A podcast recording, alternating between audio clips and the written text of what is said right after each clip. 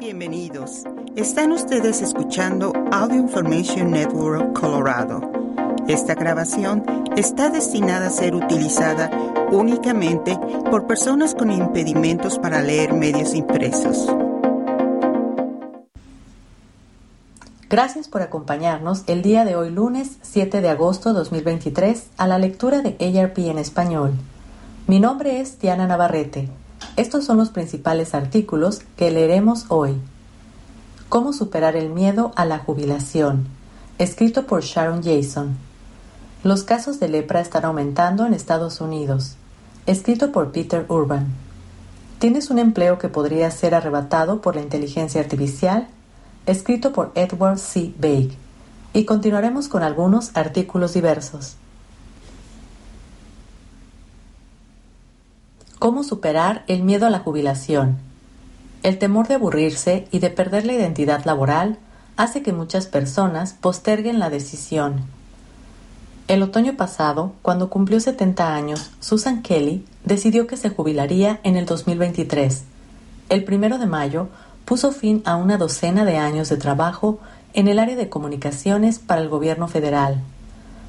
Fred Glaston, de 61 años, se jubiló como psicólogo escolar en el área de Levittown, Nueva York, el 30 de junio, después de trabajar cuatro años más de los 30 que comúnmente marcan el punto en que los educadores dejan la profesión. Ninguno de los dos estaba muy entusiasmado por dejar el trabajo. En realidad, la idea no les interesaba. Gladstone dijo que había considerado jubilarse en el 2020, pero se preguntó en qué emplearía su tiempo no entregó la documentación requerida hasta marzo. Fue difícil presentar la carta. Se lo había dicho a la dirección de la escuela y a otras personas, pero nunca había presentado la carta, dice. Finalmente me preguntaron, ¿en serio vas a jubilarte? incluso en ese momento, yo tenía dudas, me preguntaba qué diablos estaba haciendo. En muchas personas, la perspectiva de abandonar la rutina diaria del trabajo provoca ilusión y alegría, pero algunas personas mayores se aproximan a la jubilación con algo más parecido al miedo. Temen perder su sentido de propósito, les preocupa cómo van a llenar sus días, incluso se preguntan quiénes son sin su carrera. El trabajo nos da estructura, nos proporciona una rutina en la vida, dice Luis Primavera, profesor de psicología en la Universidad de Toro de la ciudad de Nueva York. Hacemos planes alrededor del trabajo. Es parte de nuestra identidad. Vamos a una reunión social y la pregunta es, ¿a qué te dedicas? Claramente, lo que sucede es que la gente dice, ¿qué voy a hacer? ¿Quién voy a ser? El miedo a perder la identidad es un miedo sustancial. Kelly, que, trabajó 21 años en USA Today, antes de pasar a la Administración de Alimentos y Medicamentos, por sus siglas FDA, dice que pensó que tal vez no se jubilaría nunca. Siempre me gustó trabajar y mis habilidades como escritora y correctora han sido una gran parte de cómo me veo a mí misma, dice. Le tenía terror al 2 de mayo. Tenía sentimientos muy conflictivos con respecto a jubilarme. El momento decisivo fue el fin de semana del Día de la Recordación, dice. Un fin de semana de tres días cuando estás jubilada no es lo mismo que un fin de semana de tres días cuando trabajas. La versión de la jubilación idealizada es una vida de ocio, dice Patrice Jenkins, psicóloga organizacional en Saratoga Springs, Nueva York. Pero cuando sientes ansiedad con respecto a la decisión, es fácil pensar, tal vez algo no esté del todo bien conmigo miedo al aburrimiento y al aislamiento. Esas inquietudes son comunes. En una encuesta realizada por el Transamerica Center for Retirement Studies a fines del año pasado, cerca de uno de cada cinco trabajadores en el país dijo que uno de sus mayores miedos en torno a la jubilación era encontrar formas significativas de pasar el tiempo y seguir llevando una vida activa. Uno de cada cuatro dijo que tenía miedo de sentirse aislado y solo. Según las conclusiones del centro, que se publicaron en un informe en julio en inglés, la mera palabra jubilación tiene connotaciones negativas para muchos. Mientras que una ligera mayoría la asocia con libertad y diversión, el 16% asocia la jubilación con aburrimiento y el 11%, el 11 con aislamiento. Otra encuesta reciente en inglés, realizada por Paychecks, el proveedor de servicios de nómina y recursos humanos, halló que una de cada seis personas jubiladas está considerando volver a trabajar.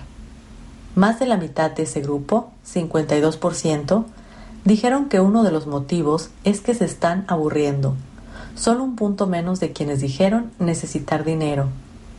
Entre los jubilados que ya habían retornado al trabajo, el 60% dijeron que estaban felices por haberlo hecho, el 50% dijeron que estaban energizados y el 48% dijeron que estaban entusiasmados.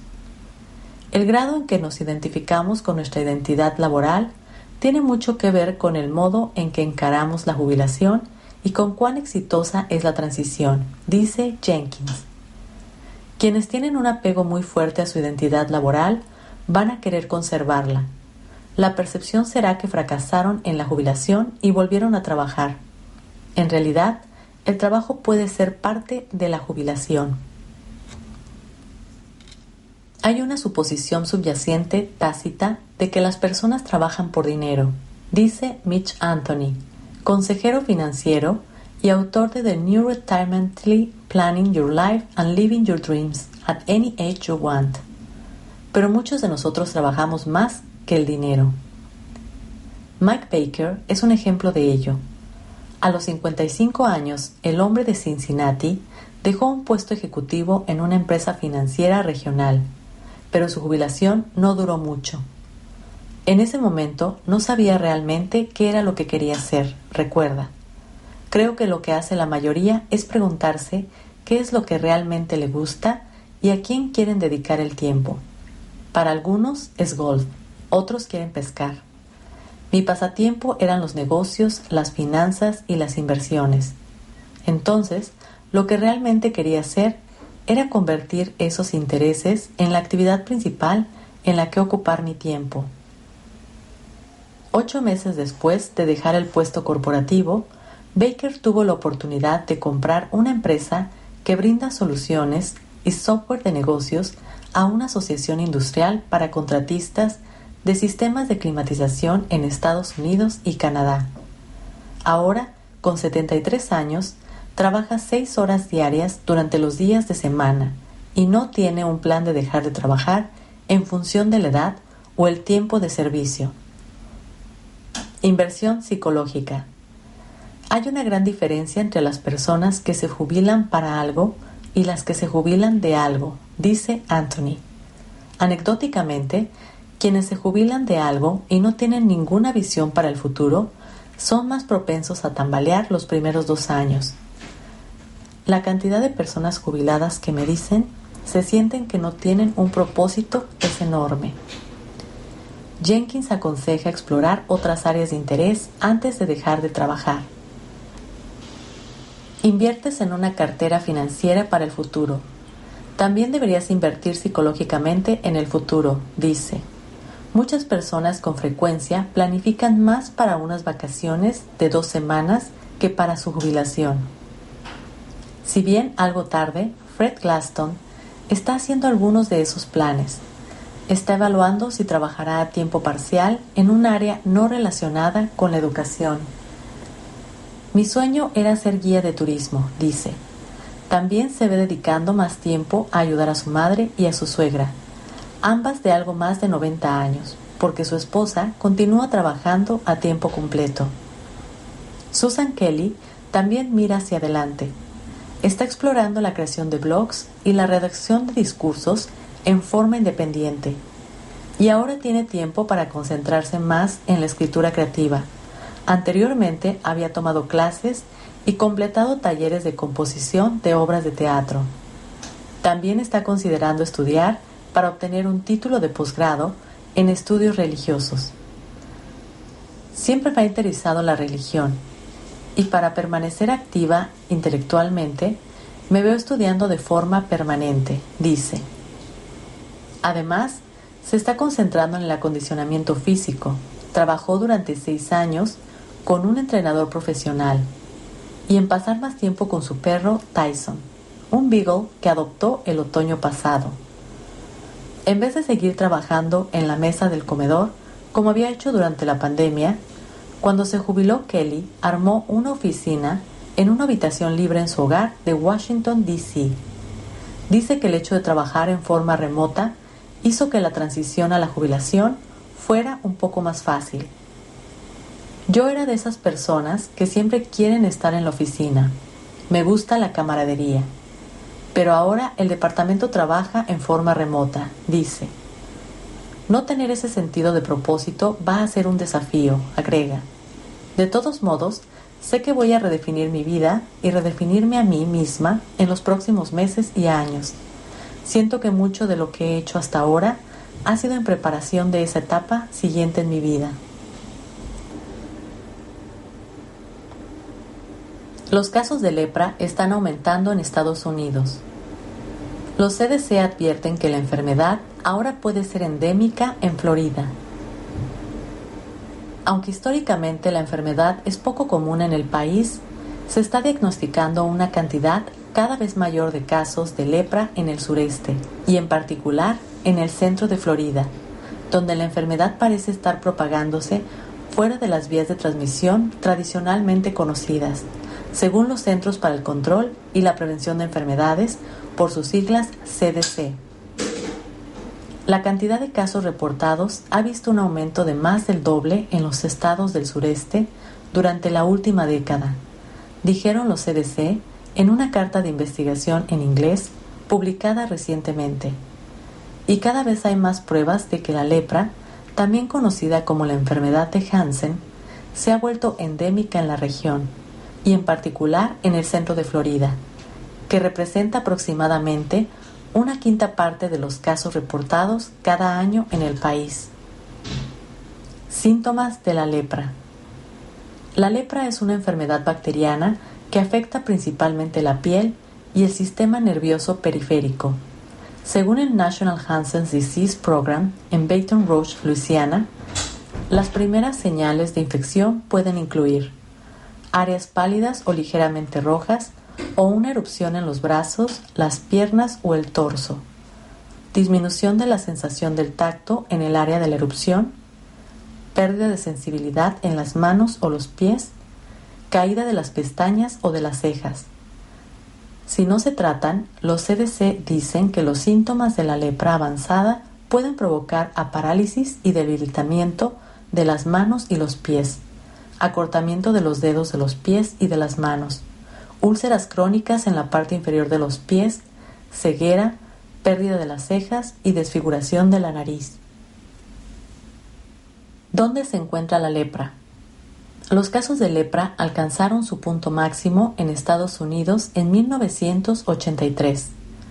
Hubo una disminución drástica en los casos reportados a partir de la década de 1980 al año 2000 pero desde entonces las cifras han aumentado. En la última década, los incidentes aumentaron más del doble. En el 2020 se reportaron 159 casos en el país. En seis estados se produjeron dos tercios de esos casos, Florida, California, Luisiana, Hawái, Nueva York y Texas, según el National Hansen Disease Program. La lepra es más común fuera de Estados Unidos. Según los datos de la Organización Mundial de la Salud, por sus siglas OMS, Brasil, India e Indonesia son los países que informan el mayor número de casos nuevos al año, con más de 10.000 cada uno. ¿Cómo se propaga? La lepra no es muy contagiosa y más del 95% de las personas tienen inmunidad natural. También responde bien a los tratamientos con antibióticos según el National Hansen's Disease Program. El contacto prolongado entre personas a través de gotitas respiratorias es la vía de transmisión más reconocida, dicen los CDC. Los investigadores de la salud han encontrado evidencia que sugiere que una gran probabilidad de transmisión son zoonótica de la lepra, contraer la enfermedad de un animal, en el sur de Estados Unidos. La misma cepa única de M. leprae, la bacteria que causa la lepra, se ha encontrado en los humanos y en los armadillos de la región. Las personas que llegan al país desde regiones donde la lepra ocurre comúnmente también han sido una manera histórica de transmisión de la enfermedad. Sin embargo, los CDC han descubierto que las tasas de nuevos diagnósticos en personas nacidas fuera de Estados Unidos han disminuido desde el 2002, lo que sugiere que la lepra es ahora endémica en Florida. ¿Tienes un empleo que podría ser arrebatado por la inteligencia artificial? Algunas ocupaciones están más expuestas a la inteligencia artificial que otras, dice el informe de Pew. El temor de que la inteligencia artificial afecte la capacidad de ganarse la vida de las personas mayores ha sido un tema de conversación frecuente desde el surgimiento de ChatGPT y otros chatbots de inteligencia artificial generativa en meses recientes. Por supuesto, no todos los empleos son iguales, ni tampoco lo es la posible amenaza que la tecnología de inteligencia artificial puede representar para distintas ocupaciones. Casi uno de cada cinco trabajadores en Estados Unidos tiene un empleo que posiblemente tenga una mayor exposición a la inteligencia artificial. Según un informe del Pew Research Center, un centro no partidista, del 26 de julio, el cual tiene cuidado de no equiparar la exposición a la inteligencia artificial con el riesgo real de pérdida de empleo. Los analistas de presupuestos, el personal de ingreso de datos, los preparadores de impuestos, los redactores técnicos y los desarrolladores web están entre las profesiones en la categoría de alta exposición, dice Pew. Los trabajos clasificados como menos vulnerables incluyen el trabajo manual, como el de peluqueros, proveedores de cuidado infantil, lavaplatos, bomberos y obreros que instalan tuberías. Varios otros puestos se sitúan en un punto intermedio e incluyen a directivos ejecutivos, recaudadores de fondos, diseñadores de interiores, gerentes de ventas y veterinarios. Las ocupaciones en las que la inteligencia artificial puede realizar las tareas más importantes que requieren un trabajo con poca o ninguna intervención humana se consideran más expuestas. Por ejemplo, la inteligencia artificial podría reemplazar al menos en cierta medida, tareas como obtener información, analizar datos o información y trabajar con computadoras, según el estudio. La inteligencia artificial generativa puede crear respuestas conversacionales en formato de texto, imágenes o audio en respuesta a las preguntas que se le hacen, generalmente extraídas de su base de datos de conocimientos. Pero el uso inicial de la inteligencia artificial generativa muestra que también puede inventar cosas y expresarlas con un tono de confianza. Los trabajos menos expuestos son aquellos en los que la inteligencia artificial por sí sola no puede ayudar y cuidar a los demás ni realizar actividades físicas generales. Los cuidadores remunerados y los cuidadores familiares se ajustan a esta descripción. ¿La inteligencia artificial me reemplazará en el trabajo? Para determinar si un empleo tiene una exposición alta, media o baja, Pew clasificó un conjunto de 41 actividades laborales asociadas con distintos empleos que se considera que son comunes a todas las ocupaciones. Pero Pew no contestó la pregunta crítica de si la exposición a la inteligencia artificial llevará a una pérdida o tal vez a un aumento de empleos. El motivo. La inteligencia artificial podría reemplazar o complementar las tareas de los trabajadores. Esta es una tecnología relativamente nueva, dice Rakesh Kohar, investigador senior de Pew, quien redactó el informe. No sabemos cuál será el resultado final. Los poderosos chatbots podrían reemplazar a los agentes de servicio al cliente, o en cambio, la inteligencia artificial podría ayudar a los agentes humanos a aumentar su productividad. Un informe de investigación de marzo de la compañía de servicios financieros Goldman Sachs se hizo eco de, parte de esta incertidumbre. si la inteligencia artificial generativa brinda las capacidades prometidas, el mercado laboral podría enfrentar una alteración significativa, dice el informe. Usando datos sobre tareas ocupacionales, tanto en Estados Unidos como en Europa, encontramos que aproximadamente dos tercios de los empleos actuales están expuestos a algún grado de automatización de la inteligencia artificial y que la inteligencia artificial generativa podría sustituir hasta un cuarto de los empleos actuales. Pero Goldman Sachs no predijo una reducción de empleos en general. La buena noticia es que históricamente el desplazamiento de los trabajadores causado por la automatización se ha visto contrarrestado por la creación de nuevos empleos. La aparición de nuevas ocupaciones como resultado de las innovaciones tecnológicas representa la gran mayoría del crecimiento del empleo a largo plazo. Así que la solución para el empleo continuo era la del era la, en la era de la de la inteligencia artificial es mantenerse al día con la tecnología y las tendencias en tu campo. Tu trabajo puede evolucionar o tu carrera puede evolucionar hacia otro trabajo. Cabe destacar que su informe, Pew no tomó en cuenta la manera en que los robots, que pueden hacer trabajo físico y repetitivo, podrían afectar los empleos futuros. La inteligencia artificial también puede ayudar a quienes buscan empleo con sus currículos y cartas de presentación. Pew planteó dos preguntas importantes al evaluar los efectos de la inteligencia artificial. 1. ¿Cuál es la probabilidad de que la inteligencia artificial pueda reemplazar o complementar una actividad laboral en la, actualidad? 2. Para un empleo en su totalidad, ¿qué tan importantes son las actividades con una exposición alta o baja a la inteligencia artificial? Estas son algunas de sus conclusiones. Casi una cuarta parte de la fuerza laboral, el 23%, probablemente trabaja en empleos que tienen menos exposición a la inteligencia artificial que en aquellos con una mayor exposición, el 19%.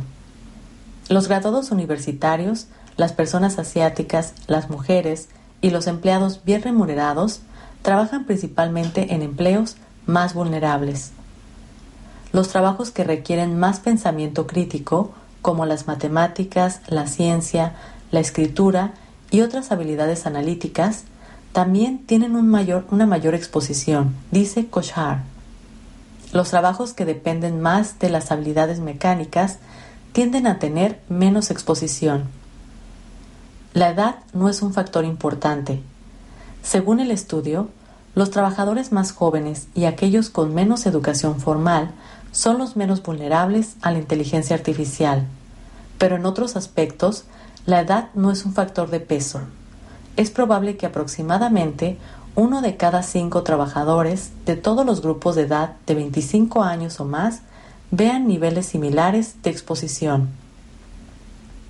Irónicamente, muchas personas en empleos con más exposición están menos preocupadas por sus propios riesgos de expandir la inteligencia artificial según otro estudio reciente de Pew. Alrededor de un tercio de los trabajadores encuestados en los campos de la información y la tecnología creen que la inteligencia artificial será más beneficiosa que perjudicial en los próximos 20 años, en comparación con el 16% de todos los adultos del país.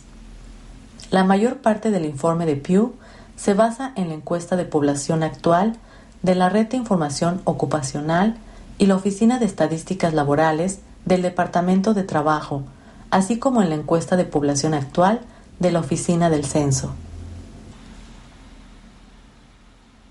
Gracias por acompañarnos en esta edición de ARP en español. Mi nombre es Diana Navarrete. Si ha disfrutado de este programa, por favor suscríbase a nuestro servicio gratuito en nuestra página web www.aincolorado.org o llamando al 303-786-7777.